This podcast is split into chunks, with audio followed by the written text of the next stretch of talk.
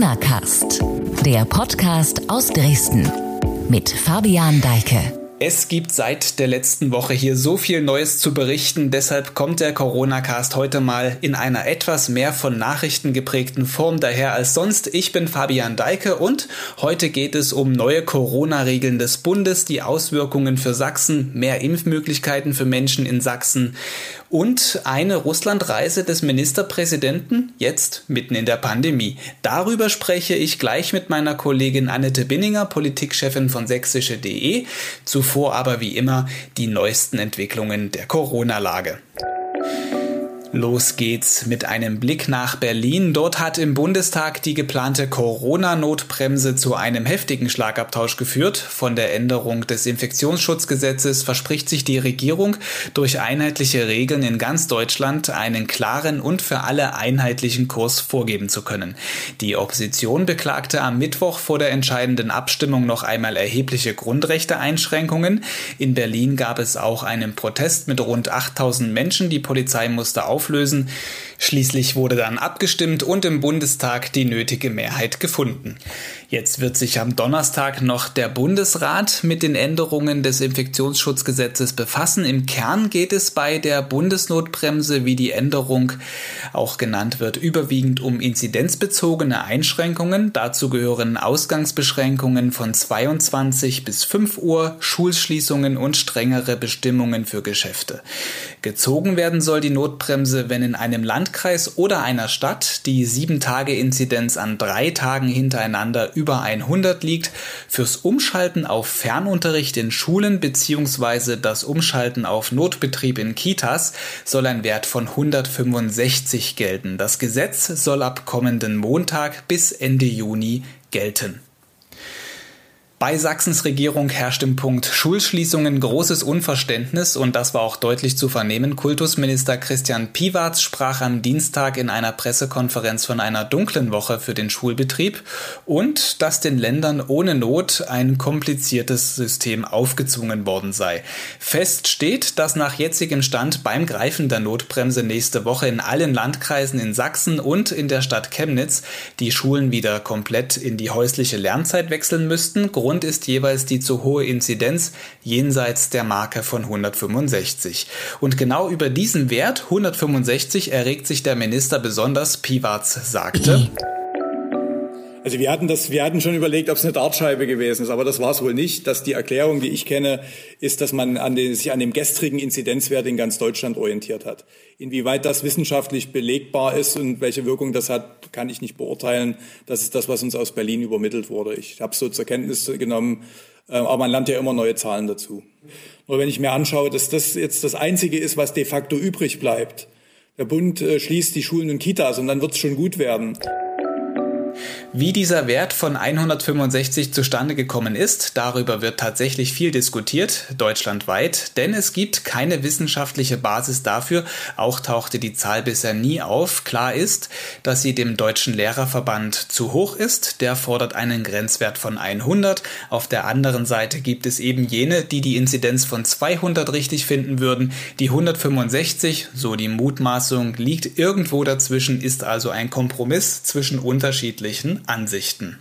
Eine andere Zahl stimmt vielleicht etwas optimistischer, zumindest hier in Sachsen, die drei denn hier ist ab diesem Mittwoch die sogenannte Prioritätengruppe 3 impfberechtigt. Das teilte am Dienstag Gesundheitsministerin Petra Köpping nun auch offiziell mit. Am Mittwoch wird das Buchungsportal des DRK um etwa 18 Uhr für diese Personen, die zu dieser Gruppe zählen, Termine freischalten. Allerdings dürften dann keine freien Zeitfenster zu finden sein oder nur wenige. Der Grund, die Termine richten sich nach der Verfügbarkeit von Impfstoff für die Menge, die seit der letzten Lieferung Lieferung vorrätig ist, konnte das DRK derzeit nur bis 30. April vorausplanen. Bereits unter der Woche hatte das DRK gegenüber sächsische.de erklärt, dass bald eine neue, größere Menge Impfstoff eintreffen werde. Und jetzt ist auch klar wann, nämlich sehr bald. Es könnten schon deshalb ab Freitag neue Termine eingestellt werden, hieß es auf Anfrage. Zur Gruppe 3 gehören alle Menschen ab 60 Jahre, Personen mit diversen Vorerkrankungen, Bedienstete bei Polizei, Feuerwehr und Bundeswehr sowie eine Reihe Angestellter in Bereichen der kritischen Infrastruktur. Genau zu entnehmen ist das auf der Coronavirus-Seite des Freistaats und natürlich auch auf sächsische.de, wer nun genau zu dieser Gruppe zählt. Und dann kam da auch noch diese Aussage von Petra Köpping am Dienstag. Neuigkeiten zu AstraZeneca würde ich auch gerne noch mal mitteilen. Neu ist, dass bei AstraZeneca die Priorisierung in den Arztpraxen komplett aufgehoben worden ist. Das heißt, dass auch Menschen, jüngere Menschen ohne Priorisierungsgruppe, können sich nach einer ordentlichen Beratung in den Arztpraxen impfen lassen. Die Gesundheitsministerin erklärte also, dass bei AstraZeneca in Sachsen keine Impfpriorisierung mehr vorherrsche. Bisher wurde der Impfstoff nur Menschen im Alter ab 60 Jahren verabreicht. Der Freistaat ist damit das erste Bundesland, wo das möglich ist. Es gibt allerdings Bedingungen, unter denen auch jüngere Menschen nun diesen Impfstoff erhalten können. Die Impfung darf nur in Arztpraxen und nur nach einer ausführlichen Beratung und Risikoanalyse, etwa hinsichtlich von der Gefahr von Thrombosen, erfolgen folgen. Sowohl der Arzt als auch der Impfwillige müssen zustimmen. Und eine letzte spannende Entwicklung beim Thema Impfung noch. Die Gesundheitsminister der Länder haben sich auf baldige Erleichterungen für Geimpfte verständigt. Da geht es um den perspektivischen Wegfall der Testpflicht und Quarantäneregel für Personen mit vollständigem Impfschutz. Sachsen hat dafür bereits konkrete Pläne, die in der kommenden Corona-Schutzverordnung eingearbeitet werden sollen. Die aktuelle Verordnung gilt noch bis zum 9. Mai. So, und jetzt zum Hauptthema der heutigen Folge, die Russlandreise des sächsischen Ministerpräsidenten, der von Vertretern aus Politik, Wirtschaft und Kultur begleitet wird. Diesmal habe ich keinen externen Gast hier im Podcast, sondern freue mich, dich hier begrüßen zu dürfen, Annette Binninger, Politikchefin von sächsische.de. Hallo. Hallo Fabian, freut mich. Wer den Corona-Cast genau verfolgt, weiß, dass du nicht zum ersten Mal hier dabei bist. Wir haben im Dezember zusammen schon mal mit Michael Kretschmer in der Staatskanzlei uns getroffen und mit ihm über die damalige Corona-Lage gesprochen. Jetzt führt uns beide der Ministerpräsident hier im Podcast wieder zusammen. Wir müssen reden über diese Reise nach Russland, die heute an diesem Mittwoch losgegangen ist. Vielleicht einleitend, Annette, was ist Sinn, Hintergrund und Anlass dieser Reise? Also die Reise war schon mehrfach angesetzt worden, ist mehrfach verschoben worden, jetzt auch wegen Corona. Es geht aber darum, dass Sachsen seine Kontakte zu Russland pflegt und hegt, weil sie wichtig sind für viele Unternehmer hier in Sachsen. Es geht um wirtschaftliche Kontakte, um wissenschaftliche Kontakte, aber auch bei dieser Reise auch sehr um einen kulturellen Kontakt, weil äh, in wenigen Tagen wird da eine Ausstellung eröffnet, die zustande gekommen ist zwischen der Tretjakow-Galerie in Moskau und den Stadt Staatlichen Kunstsammlung in Dresden. Das ist eine sehr einzigartige Schau, wo 64 Hauptwerke der Romantik extra nach Moskau von Dresden geflogen wurden. Das ist schon ein besonderes Highlight, aber es geht vor allen Dingen darum, Kontakte zu pflegen. Mhm. Kontakte pflegen, auch dieser kulturelle Aspekt, das sind ja schon Gründe, die vielleicht zu Nicht-Corona-Zeiten das auf jeden Fall voll und ganz rechtfertigen. Aber die Frage muss erlaubt sein, tut sich Kretschmer einen Gefallen jetzt genau in dieser Phase der Pandemie nach Russland zu reisen und es kommen ja auch noch andere Themen dazu, wie etwa Nawalny oder russische Truppen, die an der Grenze zur Ukraine stehen. Also nur mal um zwei weitere Problemfelder zu nennen. Also in der Tat ist das jetzt eine extrem heikle Mission, die er da antritt. Ähm, ich glaube auch nicht, dass er selber da so ganz glücklich damit sein kann, dass sich jetzt das gerade so kulminiert, äh, was dort an der Ukraine sich zuspitzt, mit Nawalny sich auch zuspitzt. Äh, die Geschichte, dass die Amerikaner auch mit Sanktionen drohen, wenn Nawalny etwas äh, widerfahren sollte. Das ist eine ganz brisante Lage, in die er hineinfliegt und nicht so richtig weiß, was in den nächsten zwei, drei Tagen vor Ort passiert. Insofern wird er da schon auch beobachtet werden, sehr genau, wie er sich dort verhält, auch von der Bundes-CDU, auch von anderen deutschen Politikern. Insofern ist das nicht nur eine Reise, die in Sachsen eine Rolle spielt, sondern die auch sehr genau beobachtet wird, zumal es ja auch nicht klar ist, ob er vielleicht auch mit Putin sich treffen wird. Du hattest es schon gesagt, die Reise ist seit längerem geplant. Im Dezember sollte sie ursprünglich schon stattfinden. Nun gab es diese Woche aber dann doch recht kurzfristig auch schon Absagen oder noch Absagen. Die Stadt Leipzig hat ihre Delegation zurückgezogen wegen der Einstufung Moskaus als Corona-Hochrisikogebiet.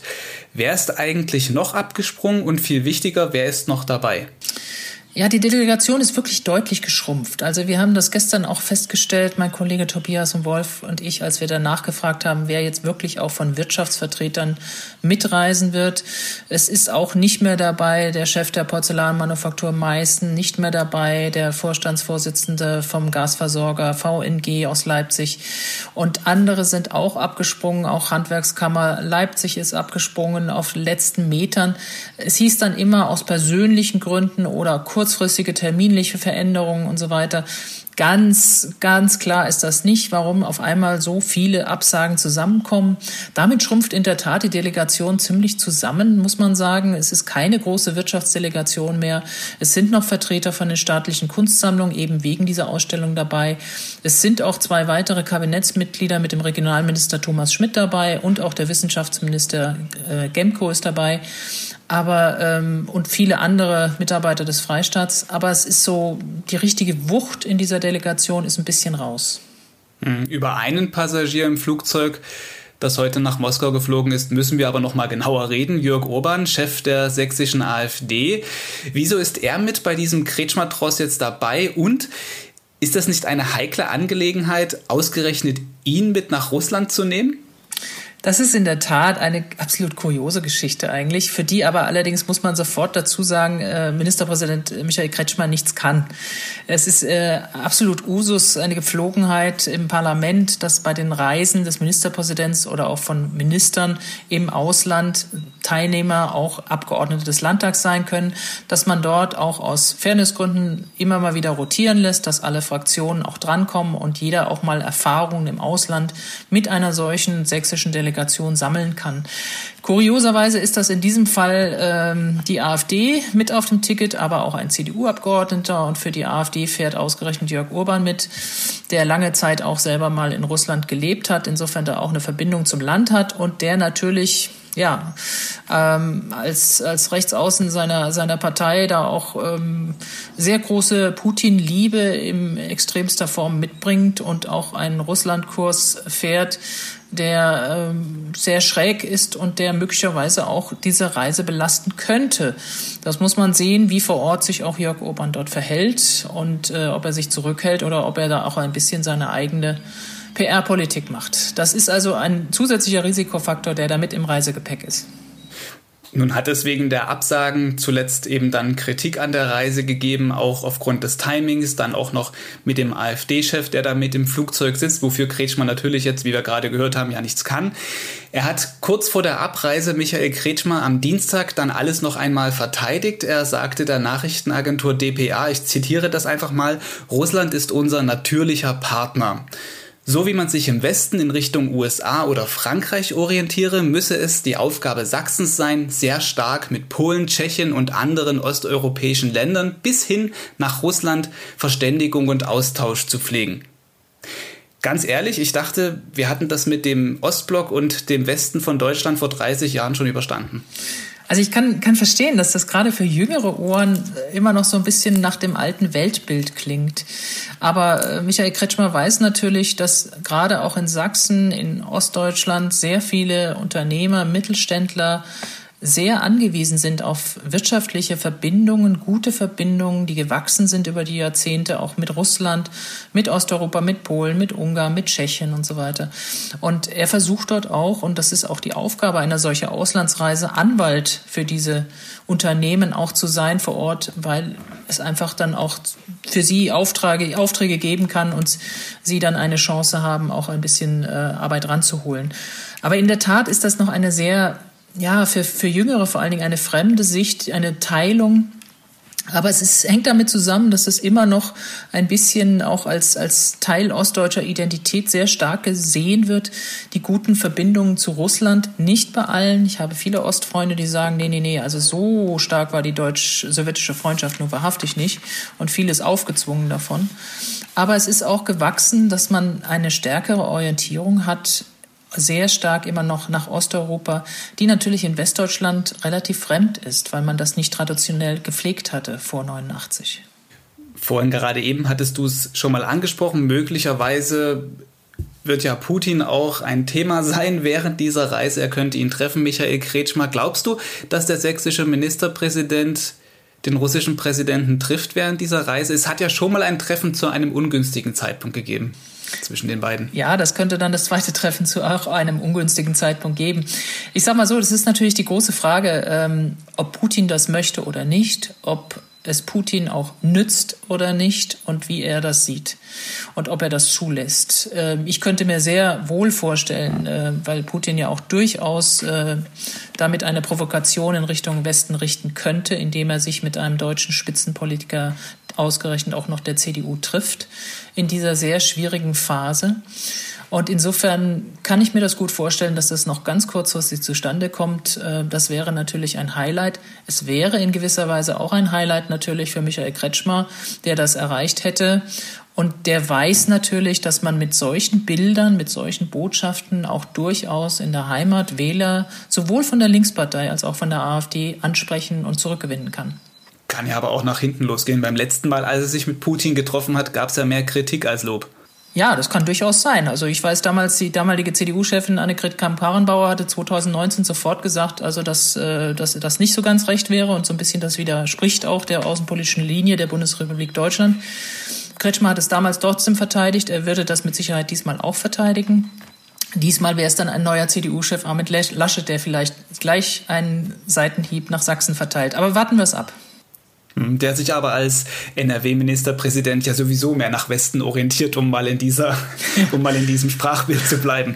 Kommen wir nochmal auf die Reisegruppe zu sprechen. Anders als aus Leipzig fliegen Vertreter der Stadt Dresden, darunter auch Oberbürgermeister Dirk Hilbert mit nach Russland. Das wurde am Dienstag, also einen Tag vor Abreise bekannt. Hilbert begründet die Reise, die auch nach St. Petersburg führt, damit, dass Dresden und die russische Metropole eine lange Freundschaft verbindet. Wir sind mitten in einer Pandemie. Man soll ja Freunde gerade nicht so oft treffen. Welches Signal hat das jetzt so? Eine größere Präsenzdienstreise, wo doch im Bundestag über Ausgangssperren, Schulschließungen und harte Maßnahmen abgestimmt wird? Also ich kann jeden Bürger verstehen, der jetzt sagt, Mensch, also ich soll am besten mein Haus nicht verlassen und äh, nicht verreisen und mich nicht groß bewegen. Äh, zu manchen Zeiten 15 Kilometer nicht hinaus. Das kann ich verstehen, dass das dann für Verwunderung bei manchen auch vielleicht Irritation sorgt. Auf der anderen Seite will ich auch mal sagen, ähm, es ist auch gerade in diesen Zeiten wichtig und im Grunde genommen sind ja alle Reisebewegungen seit über einem Jahr völlig eingeschränkt dass man irgendwie auch noch international ein, ein verbindendes Signal sendet, auch und gerade und trotz dieser schwierigen Corona-Zeit. Insofern habe ich da auch ein Verständnis dafür, diese St. Petersburg-Delegation von des Dresdner Oberbürgermeisters, äh, dass man dort die Verbundenheit auch zum Ausdruck bringen will bei allen Risiken, die alle Beteiligten natürlich dabei eingehen. Ein letztes Thema vielleicht noch. Russland ist das Land mit dem ersten Corona-Impfstoff, der entwickelt wurde, Sputnik V. Ein Vektorimpfstoff, ähnlich wie der von AstraZeneca oder Johnson Johnson. Die offizielle Datenlage zu Sputnik ist jedoch eher dünn. Das unterscheidet es zu AstraZeneca und Johnson Johnson, nur mal um diese beiden Beispiele äh, zu nennen. Es heißt zwar, er sei wirksam, aber Russland impft selber nicht in einem so hohen Tempo, wie man annehmen könnte, wenn man selbst einen Impfstoff entwickelt hat. Konkrete Nachfragen zu Sputnik werden in der Regel nicht beantwortet oder nicht ausführlich. Die Europäische Arzneimittelbehörde will sich jetzt vor Ort erkundigen. Glaubst du, dass bei Kretschmers Reise Sputnik ein Thema sein könnte? Immerhin sagen ja Zahlen einer Umfrage, die wir mit cw.de, mit cw bei sächsische.de gemacht haben, dass ungefähr 15 Prozent sich in Sachsen durchaus mit Sputnik auch impfen lassen würden. Also der Ministerpräsident hatte schon mal vor einigen Tagen sehr deutlich gesagt, dass er keine Vorbestellung von Sputnik befürwortet im Alleingang. Dass es Sachsen nicht alleine das macht. Andere Bundesländer wie Bayern hat das ja, haben das ja gemacht, dass sie gesagt haben, äh, auch vor der Zulassung, der EMA-Zulassung von Sputnik geben wir schon mal eine Vorbestellung ab, dass dann, wenn es zugelassen ist, wir sofort größere Mengen bekommen könnten. Kretschmer hat immer gesagt, er verlässt sich darauf, was die Bundesregierung macht und tut und er wartet die EMA-Zulassung ab und er will dann auch die Bestellung des Impfstoffes zentral bei der Bundesregierung belassen. Ich halte das auch für den besseren Weg. Und im Übrigen, äh, jeder muss das selber entscheiden, auch bei AstraZeneca, womit er sich da äh, impfen lässt. Das ist alles nicht ganz ohne. Bei Sputnik muss ich aber doch sagen, ich glaube, da ist die Datenlage so dünn momentan noch. Äh, das ist ja das Problem, was ich auch nicht verstehe, warum dort von russischer Seite nicht schneller jetzt auch Daten geliefert werden, damit man möglicherweise auch schneller zu einer Zulassung kommt. Dann doch bitte nachlegen und dann haben alle was davon. Werden wir sehen, ob das jetzt in absehbarer Zeit soweit sein wird. Die EMA will ja die Zulassung prüfen, ist abzuwarten. Annette Binninger, vielen Dank für dieses Gespräch. Gerne. Tschüss. So, Annette Binninger muss jetzt noch schnell in die nächste Videokonferenz mit der Redaktion. Eine Information in eigener Sache zu der Russlandreise aber noch. Mit dabei ist auch Tobias Wolf. Annette Binninger hat es eben erwähnt. Der Reporter begleitet für sächsische.de den Besuch der sächsischen Delegation in Russland. Zu lesen sind seine Berichte dann dieser Tage bei uns auf dem Portal oder in der gedruckten sächsischen Zeitung. Damit geht diese Folge Corona Cast nun zu Ende. Vielen Dank fürs Zuhören. Ein Hinweis Hinweis noch, zu dieser Folge passende Inhalte verlinke ich in der Beschreibung dieser Episode wie immer. Damit tschüss und bis zur nächsten Folge.